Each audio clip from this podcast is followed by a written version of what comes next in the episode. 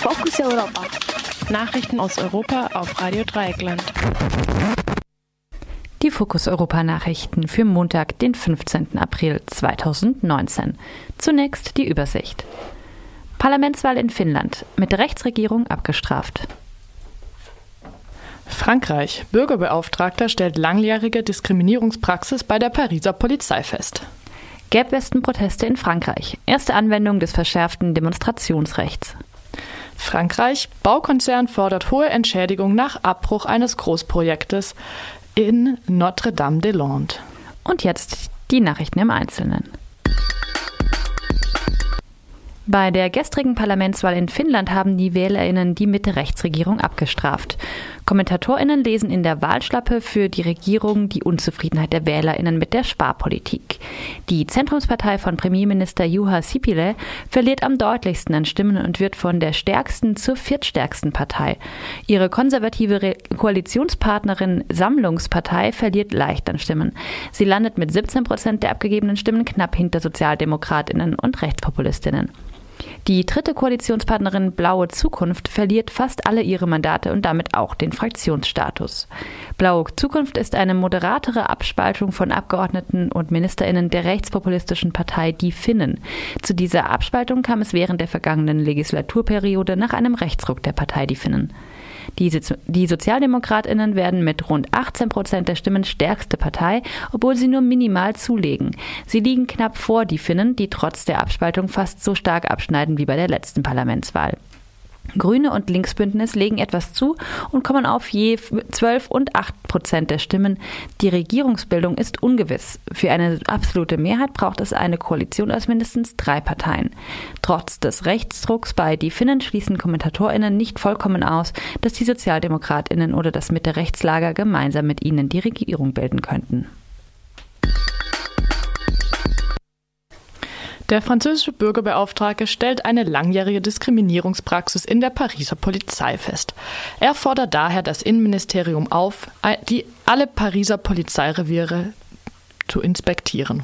Die Diskriminierung richte sich konkret gegen Obdachlose, Angehörige der Roma-Minderheit, Menschen mit dunkler Hautfarbe oder mit afrikanischem Aussehen. So haben manche Polizeireviere Anweisungen und Vorschriften erlassen, die diese Menschen diskriminieren. In bestimmten Sektoren soll die Polizei die Identität von, Zitat, Banden von Schwarzen und Nordafrikanern kontrollieren. Außerdem sollen, nochmals Zitat, Obdachlose und Roma systematisch vertrieben werden. Solche Anweisungen hätten sich seit 2012 2012 gehäuft. Bei den Gelbwesten-Protesten von Samstag in Frankreich haben die Behörden zum ersten Mal das sogenannte Anti-Randalierer-Gesetz angewandt, das erst am Donnerstag in Kraft trat. Nach Auseinandersetzungen mit und Brandstiftung in der südfranzösischen Stadt Toulouse nahmen die Polizei insgesamt mehr als 40 Menschen fest, darunter mehrere wegen Vermummung. Laut der neuen Verschärfung des Demonstrationsrechts können Menschen dafür mit bis zu einem Jahr Haft oder 15.000 Euro Bußgeld bestraft werden.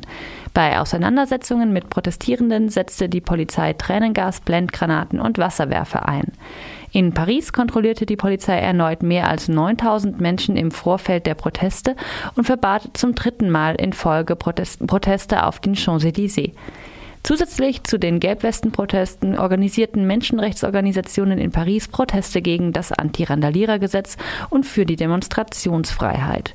Die Mobilisierung bei den Gelbwesten-Protesten von Samstag war frankreichweit höher als in den vergangenen Wochen, aber weiterhin deutlich niedriger als zu Beginn im Herbst.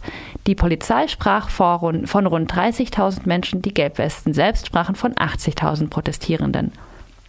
Präsident Macron will am heutigen Montagabend neue Maßnahmen ankündigen, um auf die Gelbwesten-Proteste und auf die von seiner Regierung organisierte große nationale Debatte zu reagieren. Der Baukonzern Vinci fordert eine hohe Entschädigung vom französischen Staat, nachdem dieser den Bau eines Großflughafens bei Nantes abgebrochen hat. Nach einer langjährigen Landbesetzung des Projektgebietes ZAD bei Notre-Dame-des-Landes durch ProjektgegnerInnen hatte die französische Regierung im Januar 2018 das Bauprojekt endgültig aufgegeben. Landwirtschaftliche und Naturschutzflächen hätten dem Flughafen weichen müssen. Ursprünglich hatte der Baukonzern Vinci den Flugzuschlag für das Großprojekt erhalten. Der Konzern fordert jetzt hunderte Millionen Euro vom Staat als Entschädigung. Das erklärte Frankreichs Verkehrsminister am gestrigen Sonntag. Es kursiert wohl die Zahl von mehr als 400 Millionen Euro. Die französische Regierung will jedoch höchstens bei einigen 10.000 Euro es belassen.